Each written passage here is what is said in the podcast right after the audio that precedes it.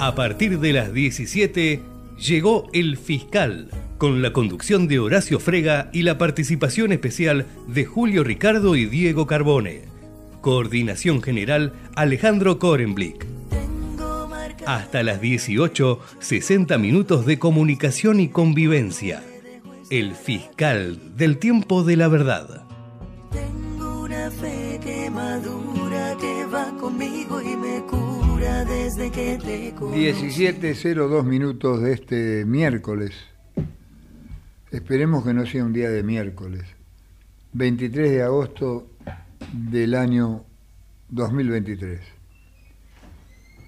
Ayer fue un día extraordinario para lo que podríamos considerar el desprendimiento, la, la bonomía, el renunciamiento. Ayer era el día del renunciamiento de María Baduarte de Perón a la vicepresidencia de la Nación. No fue el día del renunciamiento. El renunciamiento fue ocho días después que lo hizo de su cama de enferma. Ese día le dijo al pueblo Claro. que lo llevaba en su corazón. Sí, pero que prácticamente les dijo Quedó que no. convencido, quedó Que no. para siempre como el día del renunciamiento, pero no fue. No fue expreso, pero fue explícito. Fue el mensaje radial. Pero fue explícito. No fue expreso, pero fue explícito. De todas maneras, nadie se acordó. Eh, si decimos que Massa para ser presidente tiene que hacer un poco de peronismo, Y se tiene que estudiar todo. Te mandaron un libro. Sí, tengo varios libros para mandar. Pero bueno, eh, nosotros sí lo recordamos, la mujer más maravillosa, no como estadista, no como política, como humanista. El ser humano, yo diría, de mayor proyección y más grande que dio esta civilización y que murió a los 33 años. Signo de lealtad. Y no me vengan con Alicia Moró de Justo, que integró la Junta Consultiva del 56, que avaló el fusilamiento de Valle, de Cogorno, así que terminemos con esa historia. ¿Eh? Fue una golpista más. Eva Perón no fue golpista. Bueno, dejemos eso. La carta del cura a la familia de la víctima. ¿Viste? Los curas violan y después mandan una carta. Y bueno, Eh, yo tengo un tema personal con eso que tengo que llegar al arzobispo de Buenos Aires y hablar con él porque mis nietas van a mayores, van a un colegio religioso y hay cosas que no cierran. No las voy a decir en público porque no voy a hacer escándalo, porque soy católico, pero voy a, poner la ley por delante. No voy a hacer escándalo, porque soy católico, pero voy a poner la ley por delante para que, además de católico, sea honorable la actitud en la vida y la protección de mis nietos y de todos los niños. Va, adolescentes, jóvenes. Y que la medida la tome el, El que la tiene que capitán, tomar. el general de ellos, El que la tiene el que que la tomar. tiene que tomar. Y que además tema- Bergoglio lo puso ahí para no eso. conozco, eh, el cura lo niega. La justicia me cuestionó porque no hablé antes, dice la chica que ya es una señora. Y el cura dice que no, que no, que no tuvo nada absolutamente que ver. Así que la justicia tendrá que determinar. Ah, está bien, pero La justicia también le dijo a la que señala el, el abuso que la justicia la cuestionó por qué no habló antes. Porque está denunciando, no conozco, estoy viendo Sí. los titulares de A24 eh, muchos años después. Pero yo te hago una pregunta. Suponete que está bien, la justicia no determinó, mientras la justicia no te condene sos inocente hasta que se demuestre lo contrario, pero si vos, después de eso, seguís teniendo actitudes cuasi perversas, eh, vos podés estar fuera de, concepto o de sospecha si das clases de catequesis en un colegio y les decís a los alumnos, si le- que- varones y mujeres, si leyeron el Kama Sutra, y tenés antecedentes de haber sido denunciado por violación, entonces si, si ladra, tiene cola y dos orejas, es un perro. ¿no? Sí. Olvidémonos de la justicia. Si la justicia después se aplica o no aplica, pero hoy, ya hoy comete una transgresión que no se puede permitir ni el colegio, ni la iglesia, ni los padres. ¿Cómo le vas a decir a chicos de 15 años, vayan y busquen en Google el Kama Sutra y léanlo? No hay nada más perverso, promiscuo y pornográfico que el Kama Sutra. Sí. Entonces, si antes te, te- te dijeron, bueno, está bien, eh, lo absolvemos, porque no hay prueba, y después va a la clase y dice, lean el Kama Sutra, entonces por lo menos echarlo por eso. Es como decirles vayan a ver Playboy en Por televisión. eso, por eso, es una locura. Bueno, eso es un tema personal que me voy a encargar de arreglar yo, pero- y si no le mandaré una carta a mi amigo, el Papa Francisco, que me las contesta, y le explicaré la situación. Bueno, dejemos eso, porque Tevez ahora director técnico, Boca juega con Racing, hay un montón de cosas que están dando vuelta, y Messi, Messi con otra copa más, dentro de poco eh, va a tener más copas que un restaurante de lujo. Hace más goles en- en- en- por partido que los partidos que juega. Es impresionante. Julito, Gusto saludarlos a todos. Bueno, yo me ocupo de los temas menores que tienen que ver con el, con el universo del deporte y en particular el día de hoy es un día increíble de fútbol.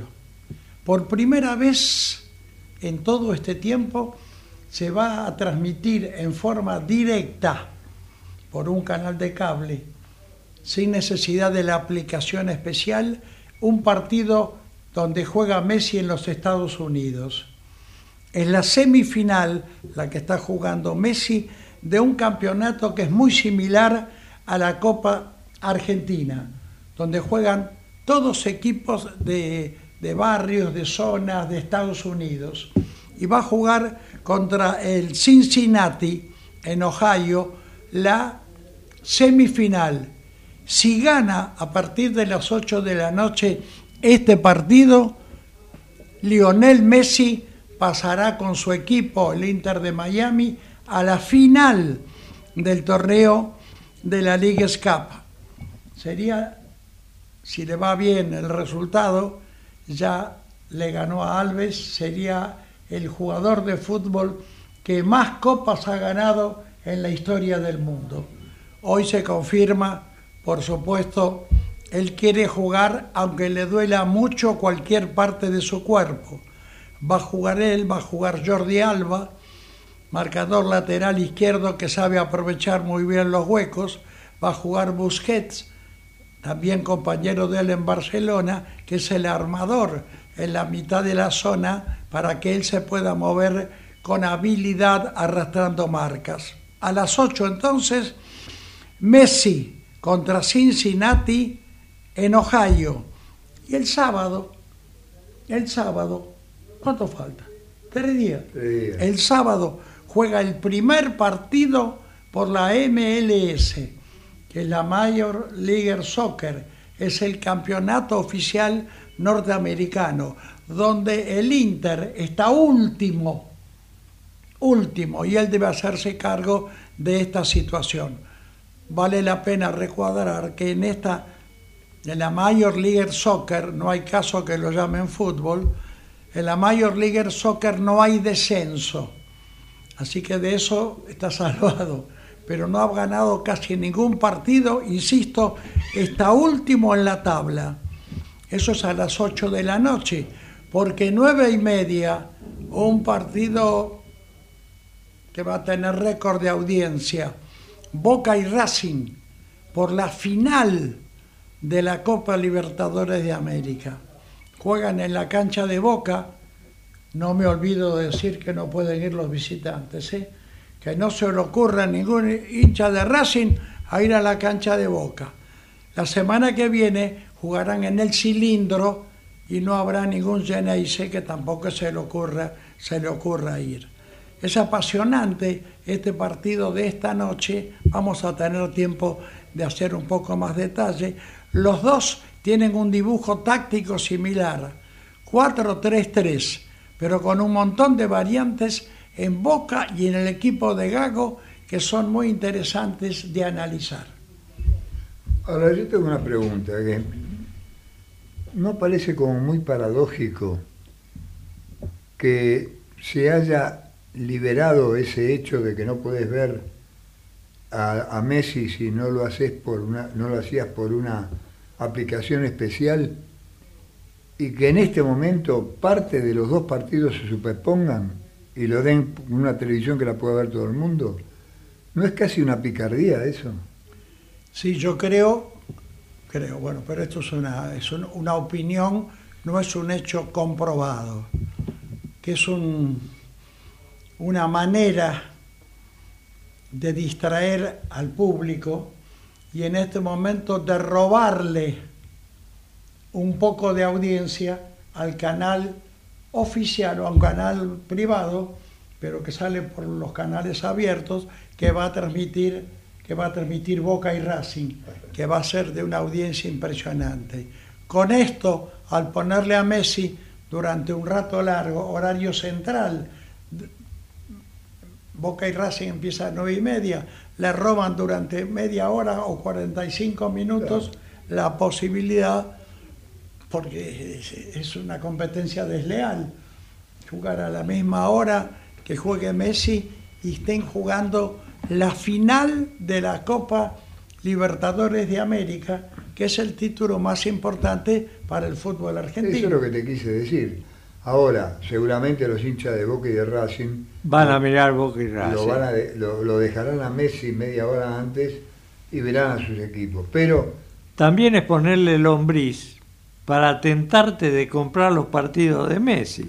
sí, también, pero eh, justo ahora se les ocurre liberar eso, ese tema de que no puedes verlo sin una aplicación que No, tenés que pagar. es a propósito. Totalmente a propósito. Claro, por supuesto, y aparte han hecho una promoción subliminal, pero importante, para indicar casi que son generosos al colocar, al colocar este partido, que es un partido importante para Messi, porque si lo llega a ganar, la próxima semana juega la final de este torneo, y si también lo gana, será posible que gane todo. Es el que más, en, el mundo, el jugador de fútbol que más títulos ganó.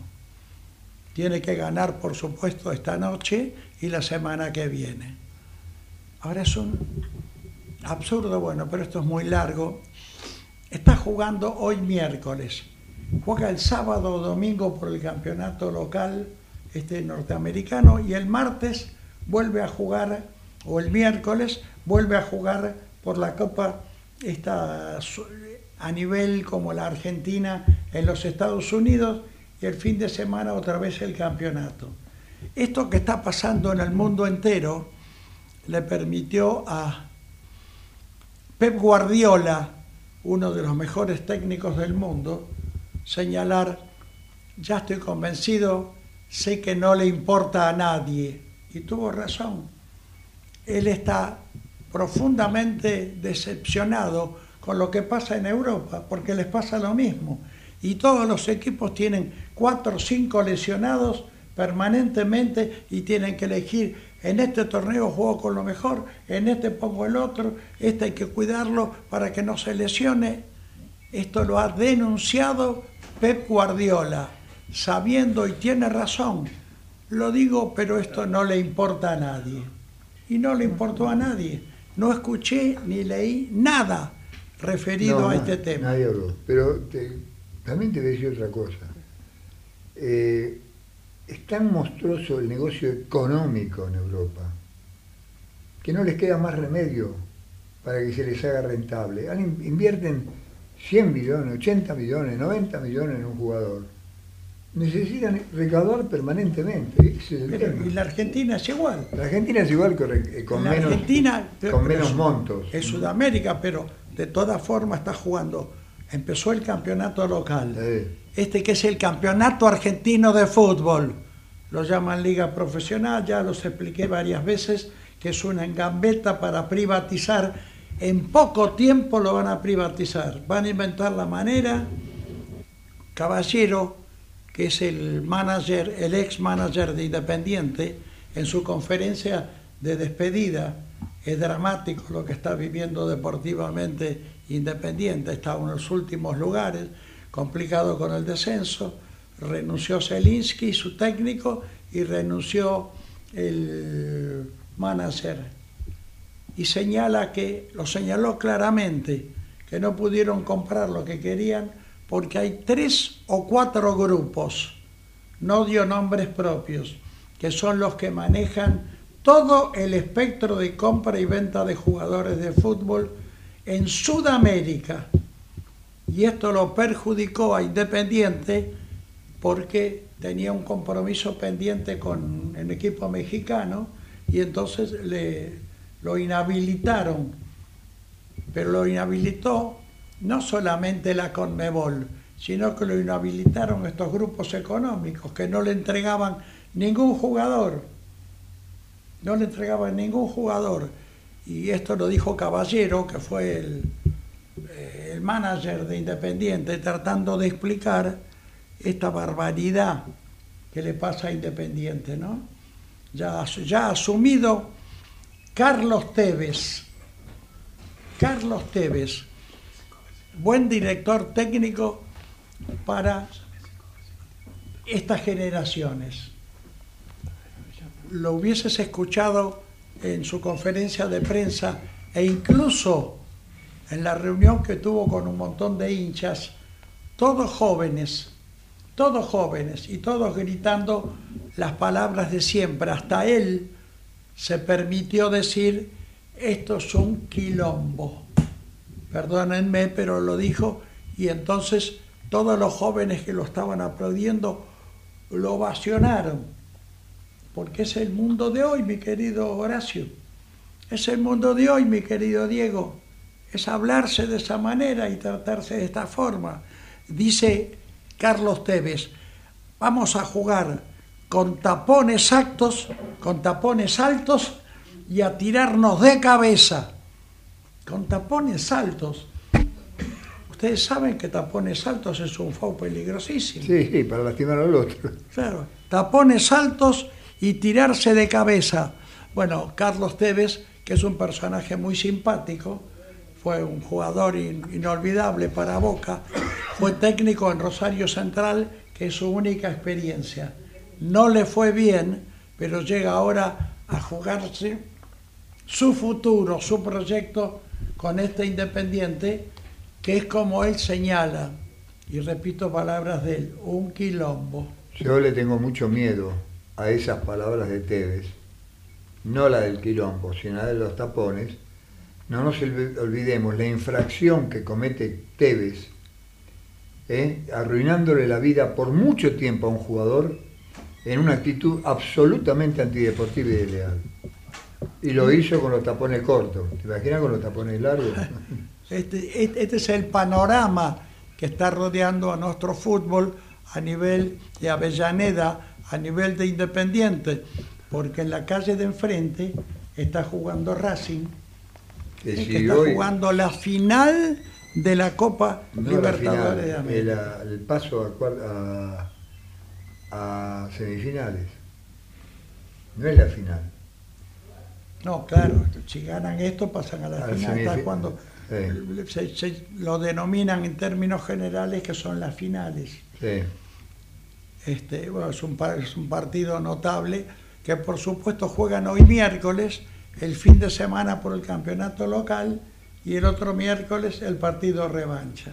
Para vos fíjate que si Racing llegara a ganar, a sacar un buen resultado en la Boca, ya un empate sería un buen resultado en la Boca, eh, agrandaría más la desazón de Independiente, porque se vería tan superado por su, su vecino de enfrente, que saldrían con los tapones de punta. Y yo le tengo miedo a ese tipo de actitudes. Sí. Yo le tengo miedo. Sí, sí, aparte con este enfrentamiento, el fútbol argentino a través de toda su historia se ha empeñado en potenciar, en cambio de hacerle caso a Bielsa, que el que está enfrente no es un enemigo, es un adversario. En el fútbol argentino no es así. No es así de ninguna manera el que está en el otro equipo, hay odio, pero hay odio. En el único momento que no se manifestó fue cuando se festejó con 5 millones de argentinos la Copa del Mundo. Pero que no había eh, adversarios enfrente. Pero ahí estaban Éramos todos. todos argentinos. Sí, pero eran todos hinchas de Boca, de Racing, Sí, claro, de pero éramos todos argentinos, estaba por encima de eso. Bueno, pero cuando van a la cancha son todos argentinos. No, no. Algunos son argentinos y otros vienen venido de Marte o de, o de Venus, porque eh, no es lo mismo. No, ahí te- había una pasión común, un desahogo Sí, sí, de no, pero tantas ahora- frustraciones.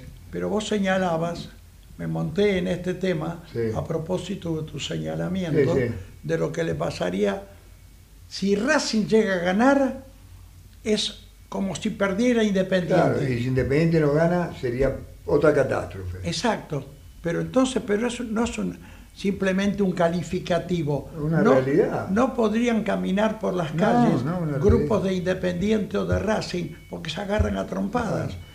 Trompadas era en otro tiempo. Sí. Hoy apelan A a algunos términos, algún- algunos y- instrumentos.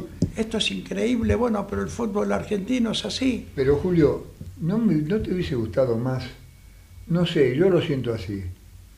Que Teve dijera, muchachos, pongamos toda la fuerza y toda la voluntad para jugar al fútbol. No, acá el que no se tira de cabeza, que no cuento con él, es como un ultimátum. Los obliga a los jugadores a ir a, a una carnicería. Por Le salió me- me fuerte llamó- Apache, ¿viste? Me llamó la atención, pero aparte el subrayado, perdonen con esta insistencia, debe ser la primera vez en mi vida que ante un micrófono, pero es una palabra que estoy repitiendo en la conferencia de prensa, es un quilombo. Entonces, bueno, vamos a ver cómo, cómo soluciona Tevez, al que personalmente le deseo suerte en esto, ¿no? Porque es un crecimiento en su tarea, ha estado jugueteando por todos lados, este, con travesuras, por travesuras, ahí este, es un representante muy claro de la nueva generación en el fútbol y en la tribuna. ¿eh? De la nueva degeneración en el fútbol en la No, tribuna. bueno, esto es una nueva generación. Está degenerado el fútbol. Y sí. Es el mundo digital Perdió los orígenes. que impulsa... ese- lo- Perdió el sentido del origen. Claro, pero el origen fue siempre teórico, porque ya en el 30, en 1930, era el origen, sin embargo, eran enfrentamientos brutales en la cancha y afuera. Ni te cuento la final de un campeonato mundial donde hay, hasta Carlos Gardel lo fue a ver, no era hace mucho tiempo. de Pero, sin esto. embargo, Uruguay le ganó a Brasil en el Maracaná Ah, y no mataron a ningún uruguayo. No había ninguno. Sí, había Uruguay. había, había unos yo- cuantos. ¿Cómo es que se llamaba Ovidio, el número 5?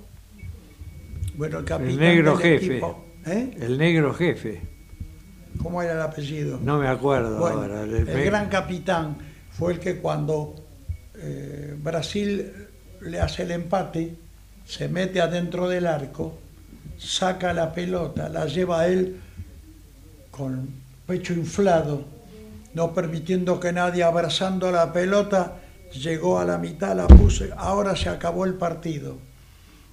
Y le permitió a Uruguay en un contraataque ganar. Él mismo ha contado en alguna de sus memorias, en algún libro de los tantos que se escribieron sobre él, que a la madrugada salió él y otro amigo a caminar por los alrededores y le dio tristeza ver decenas de brasileros llorando, abrazándose entre ellos y llorando. Haber perdido ese campeonato mundial fue una tragedia que solamente el que es hincha de fútbol la puede entender. Y en su país. ¿eh? Y la perdió en su país. Y en Maracaná, cuando lo iba ganando, pero él mismo, Obdulio Varela, Obdulio, Obdulio no, Varela. Obdulio Varela, no, No. Obdulio Varela fue un uruguayo que jugó en Boca. Bueno, Obdulio este, contaba que él mismo quedó impresionado ver tanta gente llorando. Y esto se reprodujo en todo Brasil. Perdieron el campeonato mundial. El oyente común, Ay, qué, qué barro por un partido de fútbol. Pero el que es hincha de fútbol No lo sabe. lo puede entender. Alguien también definió para poder explicar el llanto de los brasileros que el grito de gol, y es cierto, es la expresión de humanidad más auténtica de este siglo. Por favor, deténganse cuando hay un gol, cuando la cámara panea y vean al hincha gritando un gol. Es magnífico. Es una pasión, Decía es un- una pasión fantástica. un filósofo, que no me acuerdo el nombre, que si en, en este instante que se están jugando partidos, en esa época eran los domingos, los sábados, pero hoy que se están jugando partidos en todas partes, si hubiese simultáneamente en todos los países del mundo un gol, el grito se escucharía hasta en la luna. Bueno, ahí está explicando una muy buena metáfora de Horacio Frega, refiriéndose a lo que se... Ahí se puede entender, viendo como un hincha grita el gol, ahí se puede entender la pasión que despierta el fútbol. ¿Te Pero justamente lo que se está perdiendo, y es lo que señala con mucho criterio siempre Marcelo Bielsa, que esa riqueza enorme que tiene el fútbol con el gol, pero que involucra al deporte, es para repartir un mundo cultural que no lo tiene ninguna otra actividad del ser humano. Y esta la estamos desperdiciando. El rostro de los hinchas de River, el día que se fue al descenso, era muy parecido a eso que contás vos de la derrota de Brasil ante Uruguay. Sí, sí, Era una tragedia verlo. lo he visto. Era una tragedia. Lo he visto, he transmitido Claro. esos partidos en Belgrano, en Córdoba, cuando Belgra- le gana Belgrano. Y acá. El día, el día que estaba jugando en Belgrano de Córdoba, nunca he visto una cosa igual. Estaba perdiendo el partido.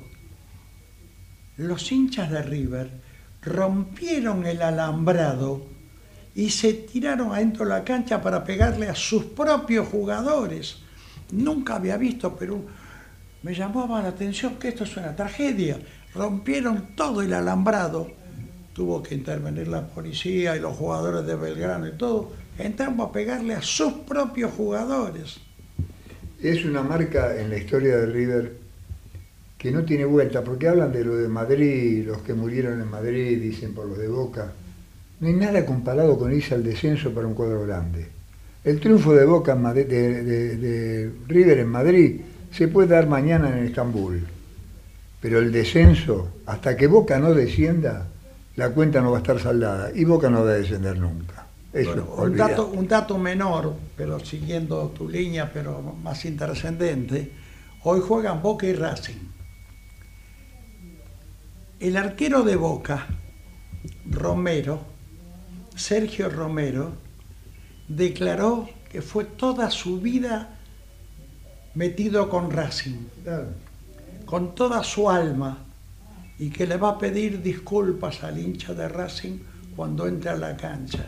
A ver, empezó en, Racing. Y en el otro lado, en Racing, juega Juanfer Quintero, que fue el jugador de River que le hizo el gol de la victoria cuando, por esas cosas incomprensibles, qué bárbaro es cómo no puede desviarse. La Copa Libertadores de América es en homenaje a San Martín, a Belgrano, a O'Higgins, a Bolívar, los libertadores. ¿De quién nos liberamos? De los españoles. Y por eso en homenaje a la lucha y al éxito se llama Copa Libertadores. ¿Dónde se va a jugar la final de la Copa Libertadores? En la capital de España. Es inconcebible, la Copa Libertadores de América. La fueron a jugar a Madrid. Bueno, ahí perdió Boca y fue Juanfer Quintero, que jugaba en River, el que hizo el gol de la victoria. Y hoy va a jugar para Racing una vez más. Bueno, son apostillas que tiene que ver el fútbol. Vamos a una pausa, gracias. Ecomedios.com AM1220. Estamos con vos. Estamos en vos. American and Merit Hoteles. Primera cadena hotelera argentina, 3, 4 y 5 estrellas.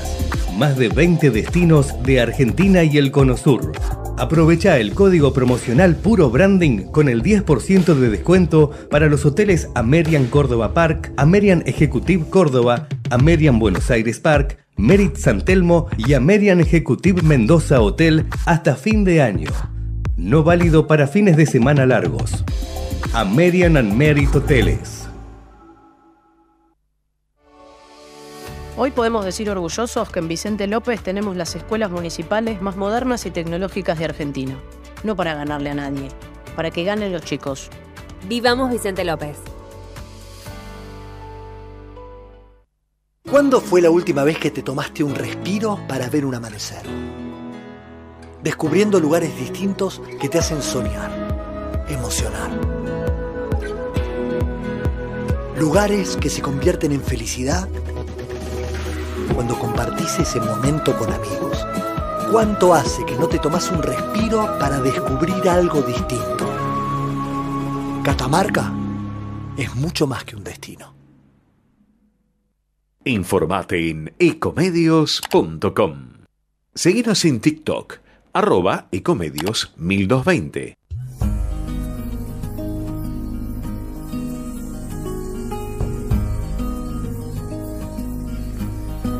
Y bien, seguimos en esta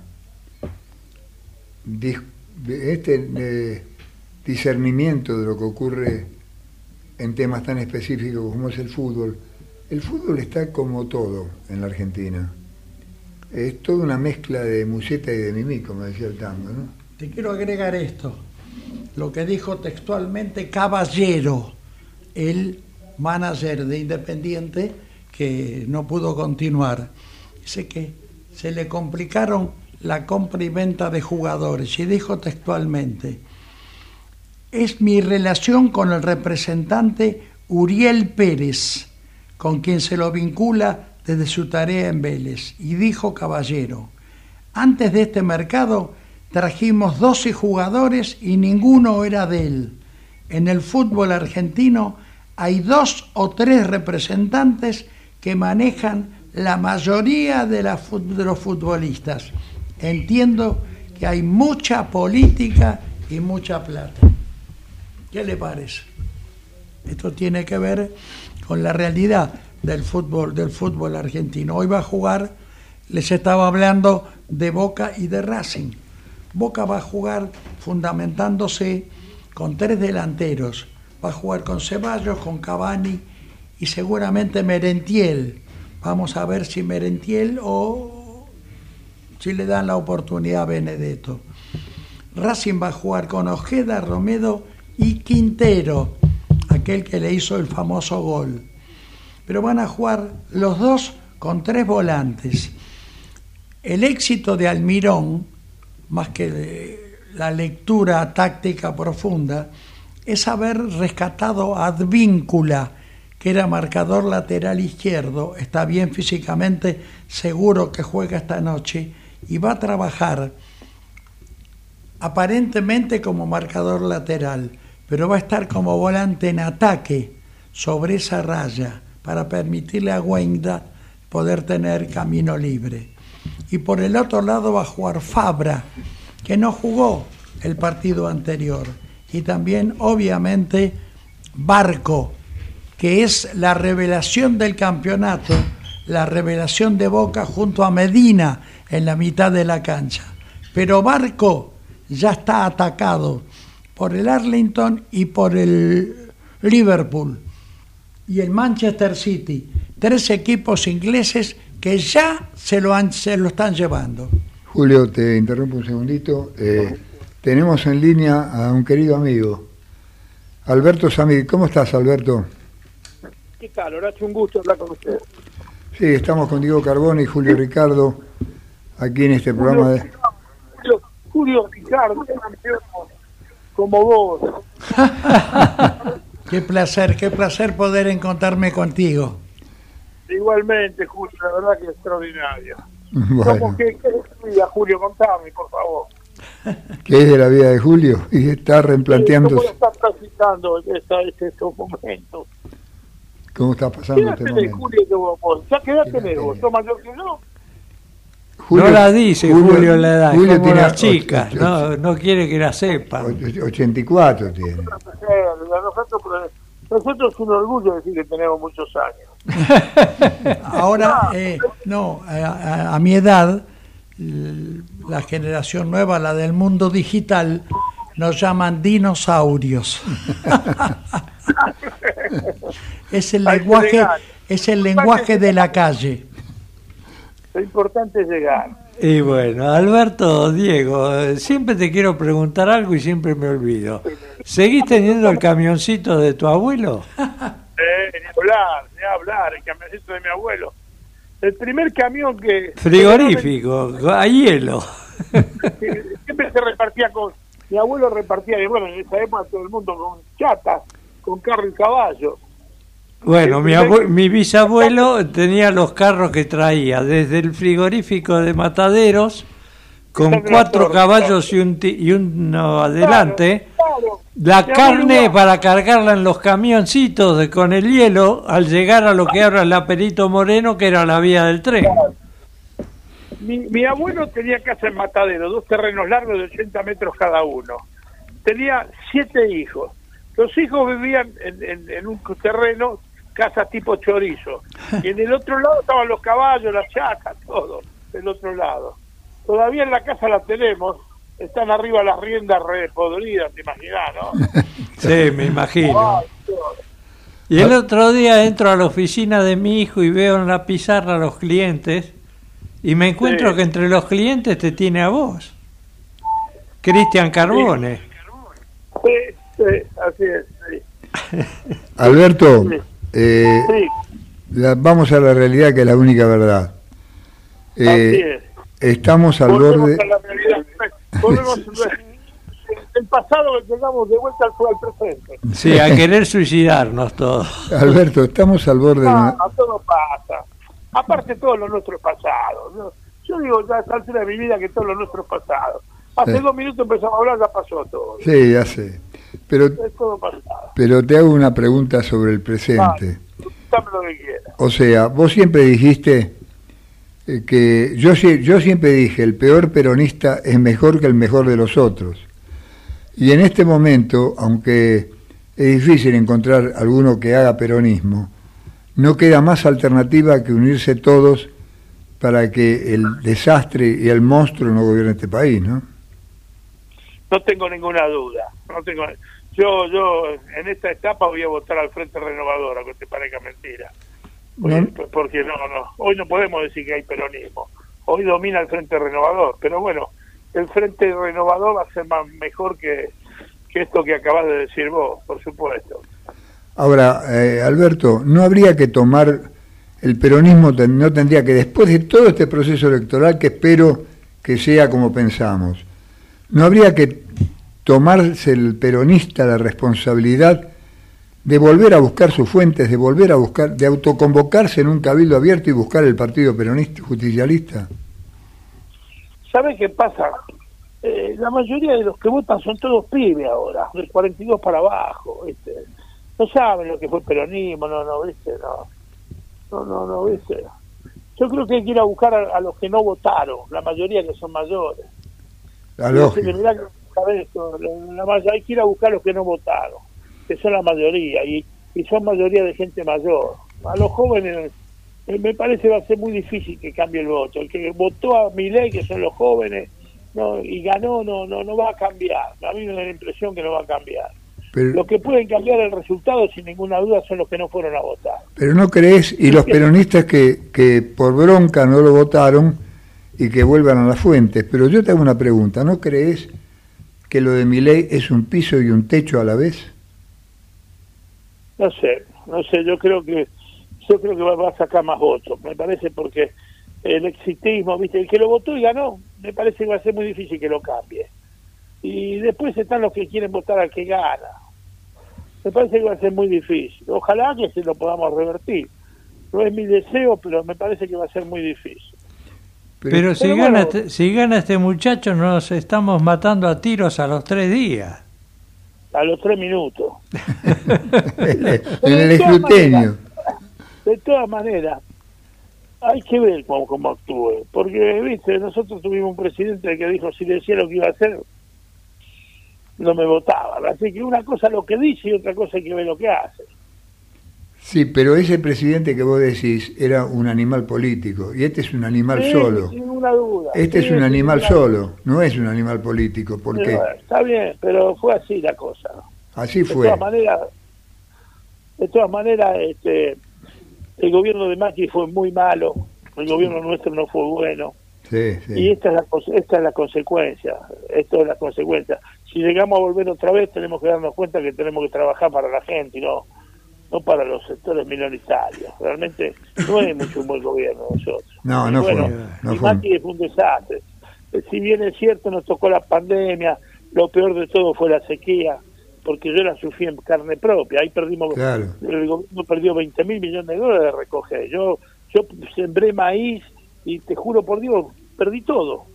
Y a la gran mayoría, el 50% de los que sembraron eh, maíz, soja, esta gran sequía única en la historia, le pasó exactamente lo mismo. El gobierno perdió. Si hubiera tenido 20 mil millones de dólares más, hubiera sido la, me da la impresión que hubiera sido distinto la cosa. Bueno, y en, bueno. en este Esto- momento, esta- Alberto, Esta, es la- esta- esta es la democracia. Tenemos que bancar la que viene. ¿Qué va a hacer? Eh, Son las reglas de juego. Hay que bancar, hay que bancarla. ¿Qué va a hacer? No, Alberto, no en este momento tu tocayo, el presidente, está desaparecido en acción, no está gobernando, se borró directamente. ¿Qué está? ¿Cuidando al nene, al perro o tocando la guitarra con algún rockero? ¿Estuvo alguna vez? No, no estuvo muy, muy nunca. buena, muy buena reflexión. Tienes razón. Pero yo, Ahora lo, no está. ¿Estuvo alguna vez? pero yo, lo, yo no lo que te decía en mi reflexión, dejemos las elecciones, pase lo que pase, gane quien gane. El peronismo tiene que volver a sus fuentes. Aunque gane las elecciones masa, hay que reconstruir el partido justicialista y que lo gobiernen los justicialistas. Porque Alberto Fernández es socialdemócrata, es el presidente del partido. Es hombre de Alfonsín, no de Perón. Mirá, a la edad nuestra, Julio lo sabe bien, a la edad tuya, eh, no- nosotros estamos convocando a un peronismo que ya no existe más, a una gente que ya no existe más. Hablamos de- eh, somos los últimos moicanos nosotros, hablamos como que creemos que hay un peronismo, hay una tradición, toda esa gente, esa gente no está más, esa gente está en la chacarita ahora, la gran mayoría. Hay que hablar de otra manera porque el votante ahora es otra juventud, otra gente con otros pensamientos, con, otras ideas, con otra tecnología, los teléfonos, y hablar de Perón, no, no entiende lo que le hablamos. Nosotros creemos que todavía existe ese peronismo, que sé yo, histórico, de Lorenzo Miguel, de, de tantos otros, ¿viste? Y no existe más eso. Nos tenemos que dar cuenta que eh, esa generación ya no existe más. ¿A quién le hablamos? Estamos hablando de unos pibes de 40 años que no saben de lo que estamos hablando. ¿De qué hablan esto? Dice. Si Perón se murió. Es como hablar de Irigoyen, que es por los radicales. En, en su momento, los radicales le pasó exactamente lo mismo. Hablaban a una generación de Irigoyen que ya no existía más. Y ahí nació el peronismo. Y a nosotros nos pasó exactamente lo mismo. No le hablamos a las nuevas generaciones que son los que votan, le hablábamos a una generación que ya no estaba más. Nos pasó, me da la impresión que nos pasó exactamente lo mismo que le pasó a los radicales con Irigoyen. A nosotros nos pasó con Perón. Estamos hablando de un peronismo que ya no existe más. Pero tampoco hicimos docencia, Samir. Vos acordate. Ni hablar, ni hablar, ni hablar, Vos- hablar. vos Vos acordate- viste que inclusive el kirchnerismo, viste, habla de- de- del peronismo como eh, en el- que nació en el 2001, no habla de Perón, Claro, de claro, por- hablan de el peronismo nació con, con, con Kirchner y no es así, bueno. Pero, bueno, pero si vos, estas son las cosas. si vos recuperás el partido y volvés a, instalar lo que era Héctor Flores, que era el, el- el adoctrinamiento puro, por lo menos le vas a poder hacer entender a la juventud que hubo otro país y por qué hubo otro país. La juventud piensa... ¿Cómo lo- pero el problema, el problema es cómo lo recuperás si no tenés votos. ¿Cómo lo recuperás si, si vos estás convocando a, a un sector de una sociedad que ya no existe más? Eso tenemos que entender. La sociedad que nosotros los peronistas pensamos no existe más. No, eso lo tengo Hay una claro. socie- Hay una, sociedad nueva, una sociedad nueva que es la que vota, que es la que decide, que es la que acompañó al, al loco este. Bueno, pero A esa juventud tenemos que hablar con ideas modernas, tenemos que cambiar nosotros. Los pocos que quedamos, como vos, como Julio, como Tenemos que, que entender que esto ya es otra historia, es otro país, otra otra generación, otra gente. Entonces no podemos hablar como, como hablábamos en, en otra época. Me parece, por ahí estoy equivocado. ¿viste? Pero- Pensá una cosa, Alberto, y lo hemos vivido juntos. En el año 2015, Scioli perdió por 0,8%. No nos dieron ninguna paliza. ¿eh? No ganó por, primero porque le pusieron un contrapeso de vicepresidente y de, eh, y de candidato a gobernador, pero perdió por el 0,8%. No es que nos ganaron por 30 puntos. Y no entendimos Yo- eso. Yo no sé si realmente eso fue así. Yo estaba ahí, ¿viste? Y la segunda vuelta perdimos por, ocho, por, por 80 centésimos. Sí, eso es lo que se dijo. Eso es lo que se dijo. En el momento que, que Scioli levantó el brazo y dijo, ganaron, eh, íbamos con 10 puntos abajo. Después los otros dijeron, ganaron por dos, sí, total no se jugaba más nada. Eso está en duda. Yo lo tengo muy en duda. Yo viví, yo estuve en la cocina. Sí, lo vivimos Yo juntos. No, para mí perdimos por más tiempo, por más puntos. Pero bueno, está bien. No nos vamos a poner ahora Sí, Total, hace- no, ellos, ellos aceptaron cualquier cosa con tal que digamos que ganaron. Total, no se jugaba ningún diputado, ningún senador en esta segunda vuelta. Cuando le dijimos ganaron, ganamos por uno, chao, listo, ya está. No hablemos más. Lo que digan ustedes está bien. Así que, Bueno, la idea, la idea hoy es masa o nada. No, sin ninguna duda. El, el Mar Menor, yo no tengo ninguna duda que hay que votar el Mar Menor. De todas maneras, si gana Massa va, va- va a defender al Frente Renovador y no al peronismo. Así que, pero bueno, yo creo que es el Mar Menor. Hay que trabajar ahí. Voy a trabajar ahí para, para esto. No tengo ninguna duda. Pero reconozco que no es peronismo Massa. No, no, por supuesto. Massa sabemos de dónde viene, de la UCD. Siempre armó un partido propio. Nos hizo mucho daño en su momento. Y así que, bueno. Y si llega a ganar, ¿qué va a hablar? ¿De Perón o va a hablar del Frente Renovador? Yo te pregunto a vos. O sea, ¿qué, qué banderas va a levantar? ¿La del Frente Renovador o la, o la nuestra? Es cierto. Pero bueno, de todas maneras, como decimos, es el mal menor, ¿viste? Yo creo que acá, a- analizando una jugada, eh, la, la única beneficiada fue, sin ninguna duda, que ha hecho una jugada inteligentísima fue Cristina. ¿Por qué digo eso? Porque lo tenía adecuado que iba a pasar, sabía que ella pensó que iba a perder. Y, se lo, y lo tenía a Massa. Massa, si era adecuado, iba a ir como senador nacional por la provincia de Buenos Aires. Entraba como primero segundo. Se lo tenía que fumar a Massa durante seis años. Lo pone a Massa acá sabiendo que pierde, se lo saca de encima y sigue manejando el Senado por Conguado. Y tiene la provincia de Buenos Aires, piensa que tiene la provincia de Buenos Aires para, para el sector de ellos. Acá la única ganadora, aunque te parezca mentira, y la que jugó más inteligente, como siempre, fue Cristina. Se queda con la provincia de Buenos Aires para eh, los compañeros que tardan con ella, maneja gran parte del Senado a través de, de Guado, se lo saca más de encima porque no deja de ser una piedra en el zapato para, para ella. Una jugada extraordinaria era haber cambiado a Massa presidente, no Massa senador nacional. Y Sabiendo Máximo, sabiendo la y Máximo primer diputado, Claro, así que, claro. sabiendo la situación, sabiendo la situación como venía y cómo, cómo se está desarrollando, me parece que estuvo, estuvo muy, muy inteligente en, en- en ver qué es lo mejor que podía sacar dentro de la situación como estaba, como se da y cómo se está dando. Mi querido Alberto, qué placer, qué placer me ha dado escucharte con la energía, la vitalidad de siempre, una muy buena lectura de la realidad, ¿eh? Y, la sinceridad, como hablo siempre yo. Yo hablo lo mismo por radio que cuando estoy en privado tomando un café con los compañeros. Digo lo que pienso. No es me cree el dueño de la verdad, porque nadie somos dueños de la verdad. Pero bueno, esta es mi verdad, qué sé yo, puedo estar equivocado como cualquiera. Pero siempre hablo sinceramente y digo lo que pienso.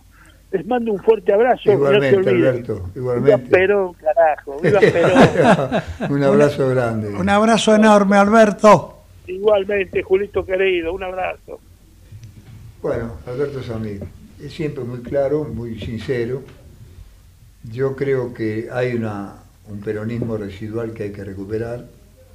Yo creo que hay que recuperar el partido y después de hacer lo que hacía Héctor Flores desde el Instituto Superior de Construcción Política. Se dejó de hacer. La última, Claro. Lo último que hicimos fue dar clases en Lanús cuando estaba el viejo Quindimil. Quindimil, claro. Y dimos 400 diplomas a pibes de 10 y- que no tenían 18 años. Ahí estaba todavía. Roberto Manén, había mucha gente que militaba en, la- en eso de, de adoctrinar. Adoctrinar no para lavarle el cerebro. No, sino enseñarles. Para, para explicarle. eh, el, el instituto de, de Héctor Flores tenía en todo el país ramificaciones. Sí. Murió pobre Héctor Flores y lo vamos a recordar siempre. Julio, cerremos con Racing Boca. Sí, estamos sobre la hora, pero quiero decir un- alguna de las cosas, nos conocemos hace mucho tiempo con Alberto Samid, pero una, una lectura con la que estoy de acuerdo es lo que hizo la lectura sobre el mundo de los jóvenes, la lectura del mundo digital. Y el mundo digital es realmente distinto al otro mundo. Yo soy, yo soy analógico, así que no me puedo comprometer. Pero el mundo digital, en este momento, la mayor comunicación que existe es el mundo digital. Son las tabletas, la computadora, el teléfono.